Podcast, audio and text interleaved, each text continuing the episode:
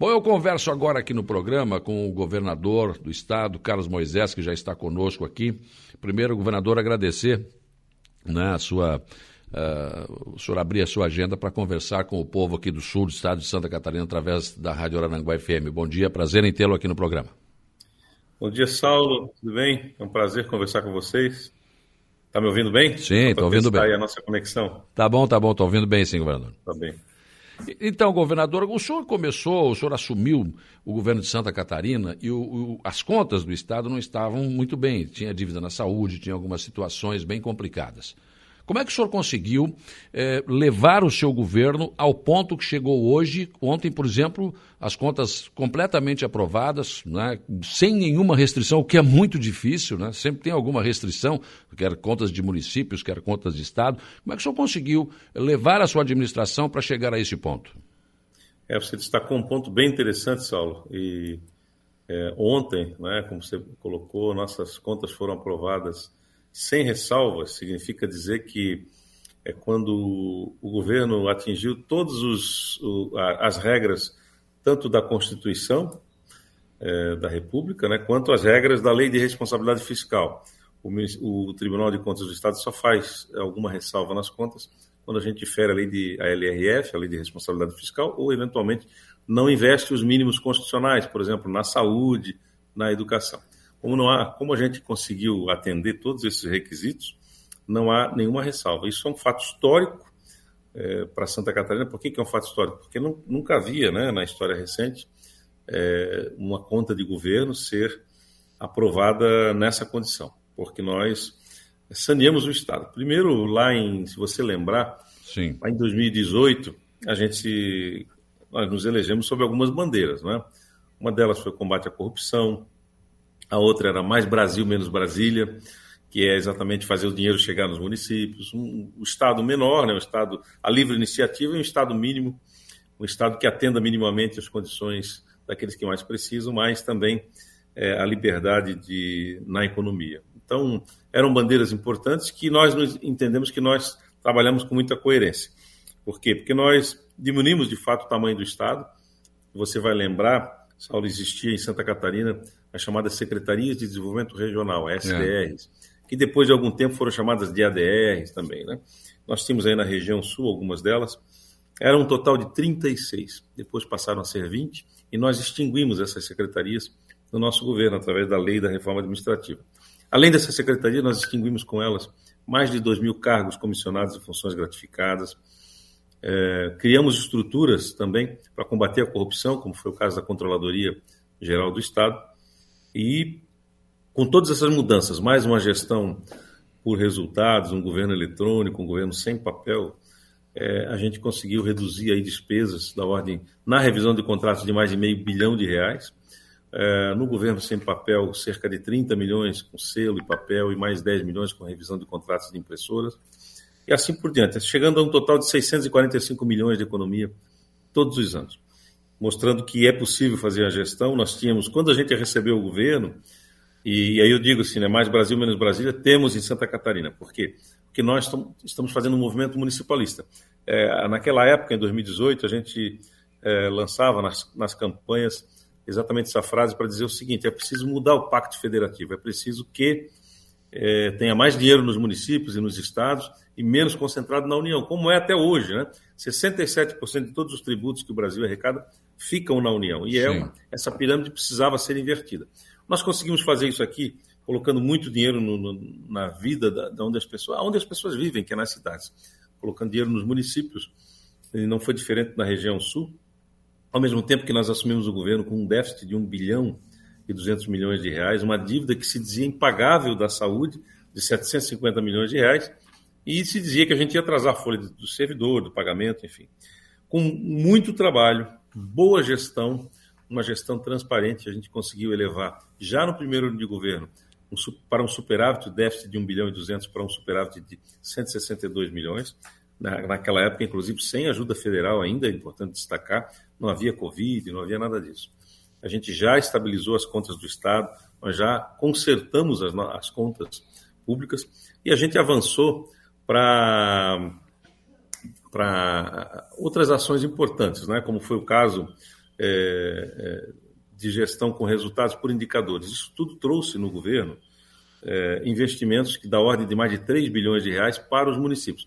Até 2021, imagina entrar em pandemia com aquela dívida impagável, né, que se é. dizia impagável da saúde. Até 2021 foram 3,5 bilhões Sim. de dinheiro na conta dos municípios de Santa Catarina. Não foi diferente em Araranguá, não foi diferente nos municípios da região sul e do extremo sul de Santa Catarina, da ANREC, da Amurel, da AMESC. São mais de 3 bilhões, a gente poderia dizer, é, investidos na veia dos municípios. Um pouco por transferência especial, mas também um pouco por emendas parlamentares, alguns convênios. Então, é, no extremo sul de Santa Catarina, a gente pode falar na infraestrutura, no investimento da ordem de 770 milhões de reais, em educação especial, 29 milhões de reais. A Celeste, a nossa companhia, 155 milhões de reais para melhoramento, novas é, é, subestações, enfim, a Casan, mais de 100 milhões de reais, né, iniciando o investimento. A educação foram 539 milhões de reais na região do extremo sul de Santa Catarina, 168 milhões em saúde, de 2019 até 2022, e sim, quase 60 milhões em emendas parlamentares, e nas transferências especiais chegamos a 96,5 milhões, quase 100 milhões de reais, que aí você prescinde de convênios. Né?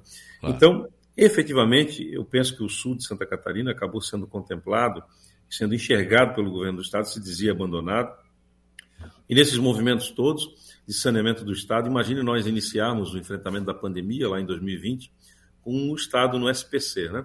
com as é. contas no vermelho. Então, tudo isso foi feito de forma muito criteriosa, com planejamento, com boa vontade, para que a gente pudesse ter efetivamente os investimentos é, na vida da, do cidadão, né? que a vida acontece nas cidades.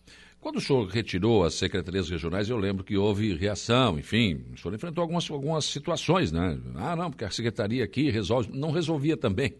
Essa sua municipalização realmente mudou o quadro. Por exemplo, eu estou aqui na Rádio Aranguá, para o senhor ter uma ideia, uns 25 anos mais ou menos, fazendo esse programa aqui nesse mesmo horário. Eu nunca vi um governo investir tanto aqui na nossa região da MESC quanto o seu governo até agora. As coisas sempre foram difíceis, sempre eram complicadas. Eu cansei de falar isso o, a Santa Catarina terminava em Criciúma. O senhor está conseguindo mudar isso. É verdade. As pessoas reclamavam do mesmo jeito que se falava que terminava ou em Tubarão, né, ou em Criciúma, quando os investimentos queriam chegar no sul. Se falava lá no oeste de Santa Catarina também que terminava em Chapecó, que o estado acabava em Chapecó e que a gente agora está chegando no extremo oeste de Santa Catarina, a região do Planalto Norte, a região serrana. Eu ouso dizer para você que os recursos estão muito bem distribuídos por todo o território catarinense, porque também nós estabelecemos alguns critérios, né?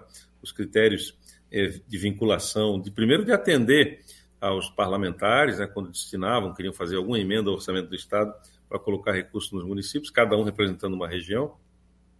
E nós não distinguimos, né, partidos, enfim, nós pagamos a, as emendas parlamentares. Até o final desse governo vão ser mais de 2 bilhões de reais que os parlamentares puderam indicar para recursos chegarem no, nos municípios. E a gente pagou as emendas da legislatura anterior também. Sim. Então, quando, você, quando a gente fala que no nosso governo nós temos 550 milhões é, investimento, né, e 550 milhões em educação especial, do que, que a gente está falando em educação especial?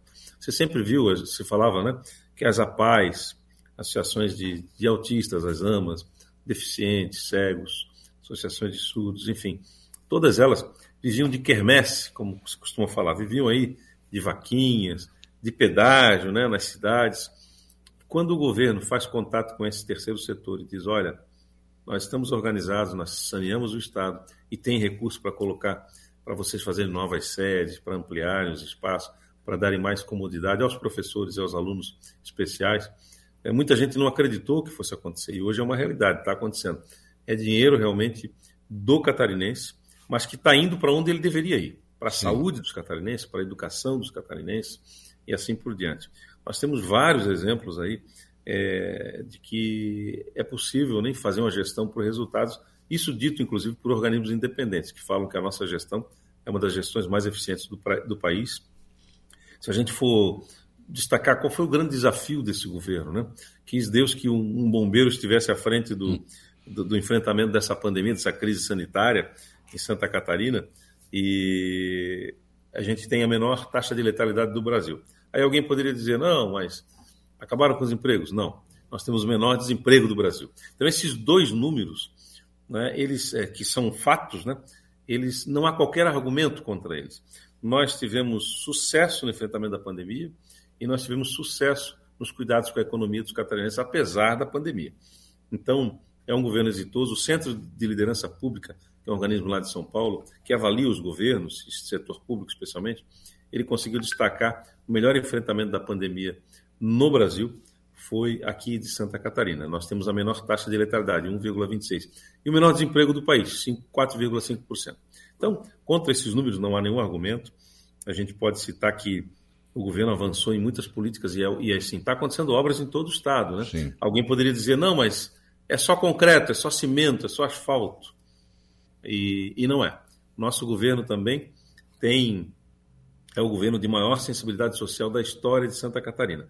Se a gente olhar o que aconteceu ontem com o julgamento das contas do governador Moisés, lá no Tribunal de Contas do Estado, a gente vai perceber que foi a primeira vez na história de Santa Catarina que nós investimos o mínimo constitucional em educação. Uhum. Nosso governo é um governo de muitas primeiras vezes, eu costumo dizer. Foi realmente a primeira vez que nós investimos o 25%. Só que não foi 25% foi 27,4%, mas que também foi a primeira vez que nós tiramos o salário dos inativos para essa conta. Então, hum. foi efetivamente 27,4, 7,5 bilhões de reais, 7,7 bilhões de reais na educação dos catarinenses. E aí eu falo de educação especial, eu falo de, de obras em, das 1.064 escolas de Santa Catarina, 700 em obras ou em licitação de obras. Eu falo do Bolsa Estudante, que na história desse Estado nunca houve uma ação desta, né, de você manter o aluno na escola com, e ele vai receber mensalmente 568 reais para estudar. Né, são, eram, a nossa previsão era de 60 mil alunos, 57 mil alunos acessaram o Bolsa Estudante, é um programa fantástico. Sim. Alguns deles estão empreendendo com esse dinheiro, né, estão sonhando os seus sonhos, né, a gente está possibilitando que ele não abandone a escola, para trabalhar, então isso está ajudando muitas famílias. Ao mesmo tempo, enfrentamos a pobreza menstrual das nossas alunas, é, que deixavam de ir à aula por, por não terem condições financeiras é, de itens de higiene. E assim por diante. A gente pensa, Bolsa Atleta também, nunca na, é, na história do, do, Estado de Santa Catarina houve esse tipo de, de ação, que a gente descobrir e manter grandes talentos. E está muito linkado também à educação. Então, é, se a gente olhar um programa que nós temos, o Gente Catarina, pega os 61 municípios de menor índice de desenvolvimento humano do nosso estado, e a gente pega os prefeitos e as prefeitas pelas mãos, qualifica os seus projetos, né, recebe os projetos, projetos que vão gerar oportunidades de renda, de desenvolvimento para a região. E se eu fosse citar o Plano Mil, na verdade, que vem só para coroar, para dar um formato ao que a gente está fazendo desde 2019. Sim. Porque tem municípios que o plano não é mil, o plano já é 10 mil, 5 mil, 4 mil, município com 2 mil habitantes que já levou mais de, de 20 milhões, 30 milhões de investimento né, em convênios. Então, o Plano Mil veio para dar um formato e veio para ser justo com as grandes cidades também.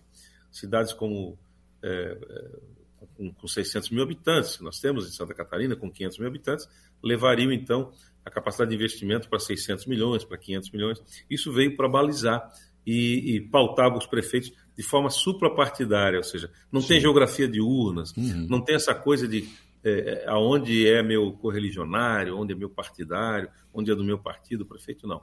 A gente está olhando todo cidadão de Santa Catarina. Isso também é uma ruptura histórica, se a gente for falar do jeito da política. Né? A política nunca foi assim também. Você tem muito tempo aí de trabalho na comunicação, você deve ter acompanhado, Saulo, Sim. que normalmente acontecia na política em Santa Catarina. Verdade, sem dúvida. Por exemplo, eu fui já umas duas vezes a, Praia Grande aqui, né? o senhor conhece bem Praia Grande, para a ordem de serviço, assinatura, dois governadores assinaram a ordem de serviço para asfaltamento da Serra do Faxinal. O governador Carlos Moisés termina essa obra? Consegue resolver isso para nós? É, nós tivemos aí licitação, é, como a gente diz, deserta, né? na Serra do Faxinal.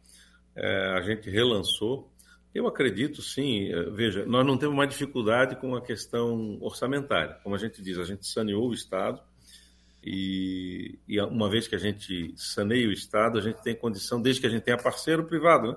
porque o, o governo não executa essa obra Sim. pessoalmente, né? Ele encaminha para licitação. Então nós temos essa dificuldade. Tem obras aí no sul do estado, por exemplo, a, a duplicação da E68 em Cocal do Sul é um outro exemplo também, na região da Carbonífera, né? É uma obra que nós lançamos, eu estive agora sábado passado em Tubarão, lançamos o terceiro edital de licitação. É. Porque veio, deu deserta, veio, estavam discutindo preços, etc. O que a gente tem feito, é, Saulo, é, é efetivamente é, encaminhar né, para os setores competentes do governo, mas com orçamentos separados. Por isso que eu digo que a gente vai resolver, sim. Tá? na medida em que a gente tenha parceiros e que essa obra consiga caminhar. É, tem outras obras nessa, nessas condições também, né, de dificuldade de contratar. A gente está fazendo uma revisão, inclusive um franco diálogo com o Tribunal de Contas do Estado, porque o que é que acontece? Muitas dessas empresas cotaram e, gente, e os projetos foram feitos com orçamentos quando a gasolina era R$ reais, quando o diesel era R$ 3,90. Né? É. E há oito meses, os governadores, com Santa Catarina também, nós congelamos o ICMS sobre o diesel sobre a gasolina. Essa é outra fake news espalhada por aí. Né? Nós congelamos e a gasolina e o diesel continuam aumentando, mesmo com o congelamento do, dos tributos estaduais. Mostrou cabalmente que não é culpa dos estados, não é culpa do ICMS, que a gasolina e o diesel continuam aumentando. Esses dias eu fui numa bomba aqui na, na Presidente Kennedy, eu vi o diesel, o diesel a 6,90 e a gasolina a 7,40. Eu sempre usei carro a diesel, né? Usei muito tempo e valia a pena porque havia uma grande diferença entre um combustível Sim. e outro. Está quase igual o preço. Então, você pega uma empreiteira que trabalha com extração de, de, de jazida, de material, areia, você trabalha com caminhões, com maquinário, que utiliza o combustível, e você vê galopante o preço do, da, do material, o próprio asfalto, né, a emulsão, enfim, tudo subindo como subiu, com projetos aí feitos há um ano, um ano e meio atrás. Então, realmente precisava de um reequilíbrio financeiro nesses nesse projetos, uma atualização dessas tabelas, Sim. e é isso que está acontecendo. Por isso que muitas licitações deram desertos. Tem empresa que fala, ó, se eu participar da licitação, eu vou ter prejuízo. Não. É. Prejuízo de um milhão por mês, dois milhões, enfim, eles fazem as contas. Então, a gente está num diálogo muito franco para corrigir essas tabelas. O governo tem dinheiro separado para essas obras e por isso que eu acredito que nós vamos chegar a um bom termo. É o caso da obra da ponte aqui sobre o Rio Aranguá, no Morro dos Conventos, com o distrito de Luz. É realinhamento, estão pedindo, né? Exatamente. É, é, o, valores diferenciados, né? alguma diferença de projeto, alguma coisa que fica fora do projeto. Tem projetos que não são completos, né? que você faz, tem um projeto da ponte, não tem um projeto do acesso, ou tem um projeto da ponte, mas não tem a iluminação inclusa. Enfim, às vezes até falha do projeto. Então tem que avaliar o que está acontecendo e reequilibrar o contrato, né, ou fazer algum aditivo, que é muito raro no nosso governo, fazemos aditivo, nós não temos trabalhado com aditivo, a gente pensa que o preço deve ser aquele preço de fato de mercado. Agora, com essa instabilidade que a gente está vendo, do que a gente é. tem né, no, no, na construção civil, é, na obra de asfaltamento, no combustível que baliza todas essas obras, é, realmente é preciso que é, o governo tenha um pouquinho de flexibilidade para ver que é, as coisas estão subindo. Eu vou dar um exemplo para você, e as pessoas dizem até que, ah, porque o governo de Santa Catarina não é próximo do governo federal. Nós, os, os parlamentares federais, deputados federais, senadores, eles fizeram emendas para ajudar os nossos agricultores da ordem de 80 milhões para vários municípios de Santa Catarina. Quando a Secretaria de Estado da Agricultura, que licita e compra para o governo federal aqui, pegou esse dinheiro e foi comprar, não dava, eles, ó, nós vamos ter que cortar alguns municípios, porque o preço das coisas subiu. Implemento agrícola, o caminhão que custava, sei lá, 200 mil, passou para 500 mil reais, e assim por diante. O dinheiro não dava para atender todos os municípios. Ou a gente corta município, ou a gente devolve dinheiro para o governo da União, enfim. E aí nos chamaram, eu falei, não, nós vamos ser parceiros. A diferença deu 30 milhões de reais. As emendas, que foram calculadas em 80 milhões, distribuídos em implementos agrícolas para vários municípios de Santa Catarina, eram 80 milhões, preço de mercado. Quando nós fomos licitar, precisou mais de 30. O governo do estado passou a mão em 30 milhões e complementou os valores e licitou novamente. Então, para não ter que devolver e para ajudar. Isso é uma parceria com o governo federal também. E, Sim. obviamente, que quem é beneficiado é o agricultor de Santa Catarina. Então, é, outra, outra forma muito colaborativa que nós estamos fazendo com o governo federal é o investimento, assim como tem investimento aí em infraestrutura na região de Araranguá, nós temos é, também investimentos é, em BRs, né, na 285, no extremo sul de Santa Catarina, que liga lá com a Serra da Rocinha, né, no, no, Rio Grande do Sul, nós colocamos 15 milhões. Uhum. A BR-280 é, também houve investimento nosso. É, a BR é 470, 300 milhões de reais, no total de 465 milhões de reais, a BR-163, lá no oeste de Santa Catarina. Então, é, veja, isso é uma forma de colaborativa, o governo está sendo Sim. colaborativo com o governo federal. A gente podia reclamar e dizer, não, a rodovia é federal, é, a emenda parlamentar é federal, não vou ajudar. É. É, na Covid, o governo do Estado bancou as UTIs, né, 6 mil reais a diária de uma UTI, quando o Ministério da Saúde não poderia habilitar. Então, assim, tudo aquilo que dizem sobre o nosso governo não é verdade. Eu, eu costumo dizer o seguinte: a, a árvore a gente conhece pelos frutos, não pelo que as pessoas falam. Nós somos talvez um dos governos mais parceiros que temos no governo federal e temos boas parcerias também com os ministérios é, é, no Brasil. Né? Eu poderia citar obras importantes né, que a gente tem de investimento aí no sul, né? É, na região da MESC, por exemplo, a S68, entre Jacinto Machado e Praia Grande, é uma obra que já foi iniciada, investimento de 73 milhões de reais, são 31,3 quilômetros. É, Caminhos do Mar foram investimentos importantes aí que nós tivemos recentemente aí, e lançamos um convênio com, com os municípios, né, compreende Balneário Gaivota, né, um 23 quilômetros, deu quase 60 milhões de investimentos, também no limite com Passo de Torres ao sul, e é, Balneário Arroio do Silva ao norte, investimento de mais 41 milhões de reais. É, o segundo acesso à rodovia BR-101, também para a, a Passo de Torres, né, que é uma extensão de 8 quilômetros, com recurso de 17,9 quilômetros. A ponte, como você citou, sobre o rio Araranguá, que vai substituir também a balsa. É, a gente está fazendo esse investimento também lá em Laguna, o projeto deve ficar pronto para substituir aquela balsa, para que a gente tenha ali na SC100 uma ponte. Isso vai ligar o que as pessoas não acreditavam mais. Isso que eu estou citando aqui, que a gente chama de caminhos do mar, era Interpraias, né? Sim. Mas as pessoas já não acreditavam mais na Interpraias. Não. E a gente está provando que aí resolveram mudar de nome. Mas enfim, é a Interpraias também, que pega a SC100, vai até Laguna, passa por é, é Praia do Sol, vai embora, né? Até chegar é, no município de Imbituba. E, vai, e sai lá do extremo sul de Santa Catarina. Então, é uma alternativa BR-101 contemplativa, uma rodovia que vai trazer desenvolvimento para a região. Nós estamos tirando esses sonhos é, do, do, da, da, gaveta, né, do papel, efetivamente. Claro. Governador, falar do Hospital Regional de Araranguá, que é um hospital do Estado, né? E que está precisando de alguns investimentos em equipamentos. Nosso tomógrafo foi colocado aqui pelo saudoso governador Luiz Henrique da Silveira. Ele não, não serve mais, está obsoleto. Nós precisávamos de, de, alta complexidade em ortopedia, só tem em Tubarão, estamos às margens da BR-101, é, aparelho de ressonância magnética, enfim, nós precisamos de muitos outros investimentos. Agora o senhor liberou aí nos próximos 90 dias mais leitos de UTI neonatal, né? a gente agradece, é muito importante também. Mas o que, que dá para fazer em termos de novos investimentos do governo do Estado nesse hospital que é do Estado?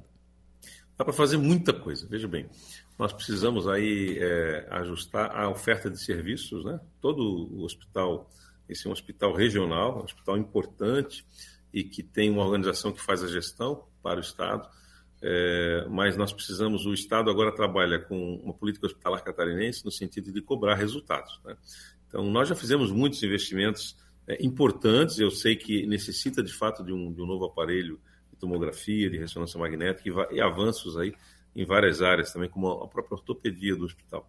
É, em 2020, nós encaminhamos 53 milhões para, para o Hospital Regional de Aranaguá, em 2021 foram 65 milhões de reais, e este ano, em corrente, 2022, até o momento, são 25 milhões de investimento. É, é, é, valores para custeio e para, para também. Né? Há uma previsão de repasse de emendas parlamentares para implantação de uma, na unidade, né, de, de novos cinco leitos de UTI neonatal, 1,8 milhão. Há uma solicitação também para. Essa solicitação do tomógrafo é, já foi é, encaminhada ao governo, não há ainda um projeto de, de, indicação de fonte de recurso, mas nós podemos avançar. Eu encomendei é, nesta semana para a Saúde de Santa Catarina, para a nossa secretaria, secretário Aldo Neto, um grande projeto de investimento em todas as regiões, porque, veja, nós estamos avançando, nós precisamos dar forma a isso agora. Nós estamos avançando aqui na capital com o complexo hospitalar é, da capital, que vai juntar quatro é, equipamentos importantes, como maternidade, hospital, hospital infantil, é, todos num complexo só, nós queremos humanizar aquele ambiente. Nós estamos agora com o Instituto de Cardiologia, que é próprio do Estado também, e o Hospital Regional de São José, separando, fazendo um prédio novo para o Instituto de Cardiologia, e o Instituto vai sair do anexo ali que trabalha junto com o Hospital Regional, e aí nós vamos melhorar e ampliar o Hospital Regional de São José. Nós estamos construindo um Hospital Municipal na Palhoça, nós vamos investir no Sul, é, também no Hospital é, de, de Criciúma, no Hospital São José, é, tanto para novos procedimentos, né, para novas habilitações.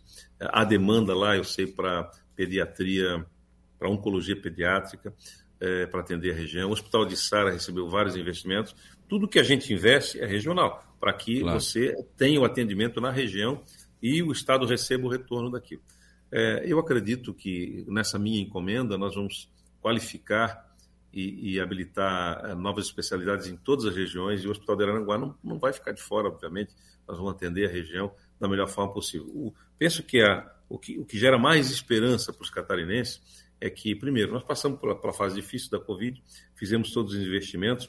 Quando a gente fala que vamos abrir mais eh, UTI neonatal, aí, nós, é um dado importante que as pessoas têm que se, se deparar o Hospital Regional de Aranaguá vai, vai receber mais cinco leitos de UTI neonatal, mas no nosso governo, em 2018, nós tínhamos 196 no estado de Santa Catarina UTIs neonatais. Aí, agora, atualmente, são 298. 196 para 298 são 52% de aumento, Sim. são mais de 100 leitos. Aí a pergunta que vem: bom, em três anos e meio, governador, a sua gestão, como é que não está dando conta, né? Como é que em 2018 a gente passou pelo que passou também, doenças sazonais, né, período frio, mas como é que aumenta 100 leitos no estado todo e ainda falta? Nós tivemos uma grande campanha de desconstrução da política de imunização no Brasil, do Programa de Imunização Nacional, PNI. É importante destacar, hoje as crianças de 6 a 12 anos, é, os adultos também, todos para essas doenças corriqueiras, doenças respiratórias, desde gripe, até outras doenças que já foram erradicadas, como a poliomielite, o nosso percentual de vacinação chega em média de 22% a Sim. 30%, dependendo da faixa etária. E o ideal seria acima de 90% para a gente imunizar a população. Então, nós estamos correndo o risco, Sal, é. daqui a pouco a gente ter doenças que foram erradicadas no Brasil. Voltando. Como a paralisia infantil e voltar. E o que está acontecendo hoje na rede, essa pressão sobre a rede hospitalar de doenças respiratórias, especialmente das crianças, foi uma grande campanha de desconstrução da única ferramenta que nós temos para enfrentar uma pandemia. Então, isso, isso poluiu a mente das pessoas. Eu tive aí um, um, uma experiência, quando eu visitei o sul do estado na última semana, e alguém me relatou que uma autoridade eclesiástica, dentro de uma igreja, é, falou para os seus fiéis, dizendo: se você ama seus filhos, não vacine. Veja, é, vacinar é um ato de, de amor tanto, tanto quanto ah, é o ato de amamentar. Né? Então, a mãe que toma vacina, ela amamenta seu filho, que é menor de seis meses, e ela imuniza também com o leite materno. Então, nós precisamos entender: a população não pode acreditar em notícia falsa, acreditar em campanhas de destruição de algo que era exemplo para o Brasil e para o mundo. A vacinação aqui em Santa Catarina no país era um grande programa de vacinação. Então, nós vamos voltar a enfrentar doenças terríveis é. por conta dessa desconstrução. É, nós estamos é, nas crianças, na faixa etária das crianças, é 20% só que a gente atingiu do que seria ideal, que seria 90%. Então, é um problema. A, aí tem uma outra questão importante, né? Nós, o serviço de pediatria nos municípios não tem sido ofertado. Quando vocês viram na TV recentemente, o Hospital Joana de Guzmão, que é o hospital infantil aqui de Florianópolis, superlotado, é, nós levantamos, fizemos um levantamento para o perfil daquelas crianças e mães que estavam ali. O perfil era 95% daqueles casos deveriam estar sendo atendidos nas UPAs, nas unidades é. de pronto atendimento ou nas unidades básicas. Que, que também estão lotadas. Né? Perdão? Também estão lotadas as UPAs, né? Exato, mas elas estão lotadas hoje até por adultos, né? É. O que aconteceu é que os serviços de pediatria não, não são ofertados. É. Então, todos procuravam hospitais que trabalham com alta complexidade, porque no seu bairro, na sua vila, eh, na sua região, não tinha serviço de pediatria, oferta de... Então, essas doenças das crianças poderiam ser prevenidas, primeiro com a vacina da mãe ou da própria criança, se estiver na faixa etária de vacinação, poderiam ser antecipado o tratamento né, e prevenir o agravamento com atenção primária o acompanhamento de um pediatra na, na cidade, no seu bairro, e assim por diante. Então, está faltando essa conexão, porque a gestão da, da saúde ela não é só do Estado, ou não é só do Ministério da Saúde, ou não é só do município. Ela é uma gestão é, é, que, que, que há três mãos, vamos dizer assim, né? Nas três esferas de, de, de, de governo, é, e também no, no, setor privado, que também está sobrecarregado, que não tem vaga. Né? Tanto que o Estado tem recurso para pagar uma UTI fora da, da, da rede pública e procurou para algumas crianças no setor privado, pagando o preço que, que o setor cobra e não encontrou vaga em algumas delas. Então, nós já ampliamos, veja, nós já ampliamos, e alguém fez crítica, olha, essa história de ter neonatal já vem há muitos anos, nós provamos que eram 196, fomos para 298, nós avançamos. Mesmo assim, com essa campanha de destruição da, do programa de imunização, a gente está enfrentando isso aí. Mas já anunciamos mais de 70, 73 leitos novos que nós vamos criar, esses cinco aí no, no HRO, é, para enfrentar essa dificuldade, que é natural, né, dessa, é sazonal também, mas que tem que haver a participação da sociedade, a consciência de cada um para fazer a sua parte. Governador, eu, eu, tenho que abordar esse assunto também. Eu acho que o governo está pecando porque não está divulgando muito isso. O senhor fala, eu ouvi aqui no Arroio de Silva, o senhor falou sobre isso, em alguns outros lugares o senhor tem falado, mas acho que o governo deveria divulgar mais. Essa questão dos respiradores dos 33 milhões, eu conversei aqui com o Procurador-Geral do Estado, disse, olha, já recuperamos, já tem, por exemplo, é, bens indisponíveis que, que somam mais de 33 milhões, chegou a 40 milhões. Isso é uma situação que realmente é, as pessoas precisam saber também, né? É verdade. E esse governador, né, que está falando com vocês aqui agora, com a nossa Rádio Arananguá, que eu tenho o prazer de, de me comunicar com, com o sul de Santa Catarina e até com o mundo, né? Porque hoje a gente é. transmite para qualquer lugar do mundo aí o sinal da rádio, você escuta no celular, via web, enfim. É, eu fui a primeira pessoa, mesmo antes dos órgãos de controle, quando a gente detectou o problema, que todos queriam respiradores no mundo naquela época, né? Tinha gente, países interceptando navios, enfim. Quando a gente percebeu que eles não chegariam no Brasil, eu fui primeiro acionar a polícia, depois acionei a Procuradoria-Geral do Estado junto com a Fazenda. É, a polícia saiu atrás de identificar as movimentações, a Fazenda nos deu a orientação da movimentação financeira das empresas envolvidas e das pessoas, e a gente detectou movimentações financeiras. Entramos com uma ação sob segredo de justiça. Não se podia falar muito, né? Porque quando você começa a falar, você estraga, inclusive, essa persecução, né? Essa a obtenção, o sucesso poderia ser prejudicado. Então, no primeiro momento a gente não falou muito, mas nós fizemos a lição de casa, ou seja, houve um problema, alguém fez uma oferta e não honrou a oferta. E não foi só em Santa Catarina, 15 estados brasileiros tiveram problema com compras. E o governo federal, o governo da União, também teve problema com compra, né? de, de ofertas não honradas. É, a gente conseguiu, com essa ação judicial, bloquear 38 milhões de reais, mais de 38 milhões de reais, já superamos 38 milhões de reais é, de bens de pessoas físicas e também de empresas envolvidas nessa, nessa venda fraudulenta para o governo de Santa Catarina, que lesou a todos nós. Né? Eu, como gestor público, você, como cidadão, e todos nós, pacientes de uma, de uma oferta de serviço que poderia ser para qualquer um de nós. A gente tinha pressa de instalar as UTIs. É, eu acredito que nos próximos dias nós devemos ter novidade, porque da justiça a gente não espera outra coisa agora, senão justiça tudo o que o governo de Santa Catarina, o governador Moisés e a sua equipe tinham que fazer para recuperar esses valores, para a recuperação dos valores, nós fizemos, que foi identificar para onde o dinheiro foi distribuído, onde ele foi parar, identificar empresas e pessoas envolvidas, colocar na justiça, e a justiça já bloqueou bem dessas pessoas. São mais de 13, 14 milhões de reais em dinheiro. Acho que houve uma atualização até para perto de 19 milhões, se não falha a memória, em dinheiro, e que nós devemos ter, inclusive, a liberação. Isso está separado, dinheiro bloqueado Sim. em conta judicial, né? ou seja, está seguro já, está assegurado, e os bens é, indisponíveis, você não pode vender, uhum. é, participação acionária, veículos, imóveis, tudo isso está indisponível para as pessoas, né, com seus proprietários. Então, agora cabe à justiça decretar o perdimento desses bens para que, é, e no caso do bloqueio de, de valores e reais, transferir aos cofres públicos para que a gente possa simplesmente é, é, devolver né, aos catarinenses esse dinheiro. Mas é importante destacar, e todo mundo que fala dos respiradores, 33 milhões, é importante destacar o seguinte: no nosso governo, as pessoas perguntam onde estão os 33, nós estamos indicando já né, onde estão. Mas é importante perguntar onde estavam os mais de 600 milhões de reais, 645 milhões de reais, que esse governo economiza Todo ano em revisão de contrato significa dizer que todo ano nos roubavam, todo ano nos furtavam, todo ano desviavam recursos públicos que deveriam estar na conta dos catarinenses nas estradas que estão acontecendo aí agora, no investimento em saúde, na educação especial que eu citei, no Bolsa Estudante, no Bolsa Atleta. Esse dinheiro que está no Unedu, né? Bolsa para o ensino superior, né? São, nós saímos de 6 mil para 60 mil estudantes que estudam nas universidades comunitárias, aí no Sul tem, né? Universidades comunitárias que prestam um grande serviço e que estão estudando gratuitamente com bolsa de estudo. Então, existe um site chamado você fala né, da publicidade, esse site já tem há bastante tempo, é importante que as pessoas. Dá para acessar no celular, no navegador, enfim. www.sc.gov.br barra respiradores. www.sc.gov.br, que é o site do governo estadual, governo de Santa Catarina, barra respiradores.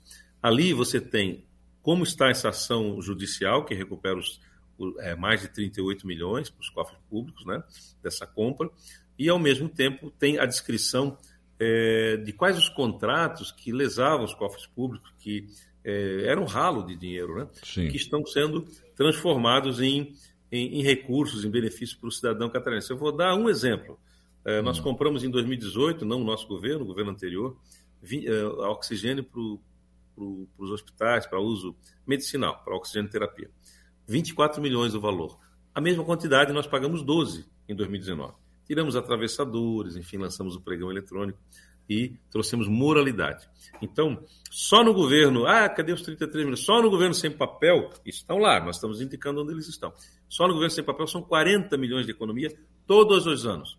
Aquilo lá foi um erro de uma compra e uma oferta fraudulenta que quem Sim. fez não honrou. Agora, o nosso governo recupera todos os anos, não é só os 33 milhões. Todos os anos nós recuperamos mais de 600 milhões de reais que eram jogados no ralo. Sem contar obras históricas que não acabavam nunca, como foi a Ponte Arcelo Luz, que no primeiro ano de governo nós fechamos as torneiras. E é por isso que o governo é um governo íntegro, criou a Controladoria Geral do Estado, essa mesma Controladoria que nos ajudou também a mapear essa compra fraudulenta, né, na época da Covid, ela está nos ajudando. Hoje tem um acordo de leniência que vão devolver 72 milhões de reais empresas que admitem que pagaram sobrepreço, pagaram propina, que desviaram recursos, é, e elas estão apontando ali agentes públicos envolvidos e devolvendo. Uma única empresa devolve 72 milhões de reais para os cofres dos catarinenses. Ou seja, a nossa Controladoria Geral do Estado, que foi um, um, na nossa gestão, quando nós assumimos em 2019, fizemos a reforma administrativa com o apoio da Assembleia, nós criamos essa estrutura de governo para enfrentar a corrupção, que é aquilo que eu lhe falei lá em 2019, mais Brasil, menos Brasília, temos em Santa Catarina. Combate à corrupção, que era uma das bandeiras, temos também em Santa Catarina. Governador, eu quero agradecer demais a sua participação aqui no programa, pelos seus esclarecimentos. Foi muito bom conversar com o senhor aqui. As pessoas estão se manifestando aqui, muitas delas agradecendo aqui na nossa live aqui uh, os investimentos que estão sendo feitos aqui na nossa região. Mas só para fechar, governador, eh, a oposição, e a gente tem ouvido muito isso, está dizendo o seguinte: olha, não, mas o governador está jogando dinheiro para tudo que é lado aí, mas e, se ele não se reelege, isso não vai acontecer, enfim. E, e também essa questão, governador, do. Claro que o senhor tem um compromisso com, com esses convênios que estão assinados, evidente, é uma situação né, que, que é coisa de oposição, enfim. Mas o senhor está fechando o seu, a sua coligação para para buscar a sua reeleição. Como é que está essa questão, MDB, PP? Uhum. Bom, o primeiro, primeiro ponto é recursos, né, valores. As obras estão acontecendo. Né? Nós temos obras do Plano Mil, por exemplo, que vão ser inauguradas agora.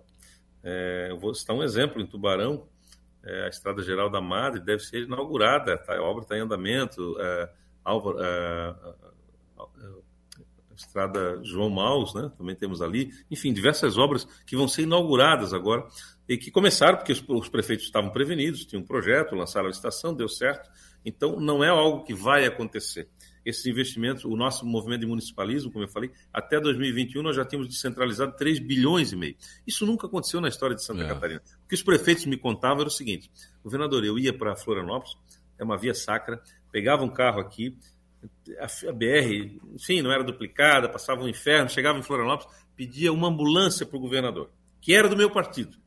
E o governador dizia o seguinte: não, eu, né, quanto é que custa? 150 mil? Tá, eu te dou 70, tu te vira com o resto. Dou a metade. É. Te vira com o resto. E aí matava um boi, passava um dia inteiro quando entregava uma ambulância. banalizou 10 milhões, 5 milhões, 20 milhões, 40 milhões, como eu citei agora para você. Sim. São convênios que nós já firmamos e transferências especiais que já foram feitas, algumas delas. Né? Então é só lançar a licitação, fazer a obra, que o dinheiro está garantido. Então, ah, os prefeitos não têm dúvida que, que as coisas estão acontecendo e vão acontecer, e não é um movimento eleitoreiro, porque esse movimento municipalista nosso não é de 2022, ano de eleição. Ele é desde 2019, desde a transição de governo, quando nós anunciamos que teremos é, uma marca de governo e uma bandeira. A bandeira, infraestrutura, e a marca de governo, o municipalismo. Ontem, ontem é. por exemplo, governador, o prefeito Evandro Scaini já assinou a ordem de serviço para o calçadão à beira-mar, que o senhor viu bem a, obra que vai ser feita aqui, né? O Plano Mil. Exatamente. Não, o Plano Mil e, e, os outros investimentos antes do Plano Mil, Plano 10 mil, 2 mil, 5 mil, 4 mil, já são uma realidade. O, os prefeitos nunca viram na história de Santa Catarina tanto dinheiro nos municípios. E qual é a lógica? Vamos pensar um pouquinho. Só. Qual é a lógica? Hum. É, quando eu recolho o tributo, eu compro pão, isso, aquilo, a isso. gasolina, pago meu tributo e deixo o governo, o dinheiro na União. 67% fica na União. Você nunca vai ter nada, né? Fica lá concentrado, um estado paquidérmico, pesado, lento. Agora o governo do estado faz um movimento contrário. Vamos botar dinheiro na mão dos prefeitos, porque é lá que a vida acontece, tem que fazer escola, unidade básica de saúde, estrada com qualidade, tirar a lama e a poeira da vida das pessoas, educação especial, mais de 330 milhões de investimento, enfim, vamos fazer novas sedes, a paz. Aí as pessoas dizem, programa eleitoreiro. Como assim? Né? O dinheiro está chegando na vida das pessoas. Está acontecendo, né? né? Aonde a cidade, aonde a vida acontece de fato. Né? Então, isso foi compromisso nosso. Né? Extinguir essas estruturas velhas, né? Cansadas, que não entregavam nada, e efetivamente entregar para os catarinenses. As alianças estão saindo, respondendo sua pergunta, eu acredito que tem o um prazo das convenções, que é até 5 de agosto, né? quando a gente tem que colocar no sistema do TSE efetivamente quem vai estar com quem, quais os partidos que serão aliados, mas as conversas são muito boas, a gente tem vários movimentos importantes acontecendo e eu acredito que no tempo certo nós teremos o, o, uma coligação que nos possibilite qual é a grande importância da coligação, a força né, de grandes partidos, como o PSDB, como o PP, como o MDB, enfim, são grandes partidos em Santa Catarina que, é, junto conosco, né, já estamos aí com Avante, Podemos, é, e outros partidos menores, é, nós podemos juntar essa força para fazer o quê? Para mostrar para os catarinenses o que esse governo tem, tem feito, porque, é, é para, parafaseando você, né? Hum. Poxa, mas isso precisava ser dito, né? precisava ser comunicado. É, o governador fala de algumas coisas que as pessoas não acontecem, que está acontecendo no nosso estado. Então, esse é o grande objetivo, né? de ter a força é, é, desses partidos que têm capilaridade, que, tem, que são animados, né? para mostrar para a sociedade catarinense que o nosso governo é um governo incomparável, sem precedentes na história de Santa Catarina, é efetivamente incomparável. Obrigado, governador, pela sua disponibilidade de conversar com os nossos ouvintes. Essa entrevista na íntegra estará daqui a pouco mais no nosso site, as pessoas também poderão acompanhar. Obrigado, governador. Tenha um bom dia de obrigado, trabalho. Obrigado, Saulo. Obrigado pela oportunidade. Um abraço ao, aos prefeitos aí do sul do estado, o prefeito César César é, e tantos outros, né, a partir de Araranguá, que a rádio se situa em Araranguá é, sabemos que temos muitos investimentos em todas as cidades, aí todos estão sendo contemplados. Eu tenho convicção de que é, a gente precisa continuar cuidando dos catarinenses, como nós cuidamos até o momento. Um abraço a todos. Um abraço.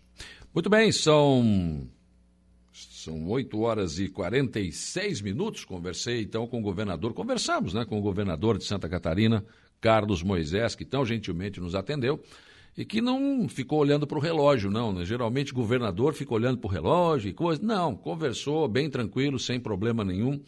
E, e, e, falou sobre, sobre vários assuntos que a gente queria saber aqui, né? E, enfim, acho que foi muito proveitosa a participação do governador de Santa Catarina aqui no nosso, no nosso dia a dia.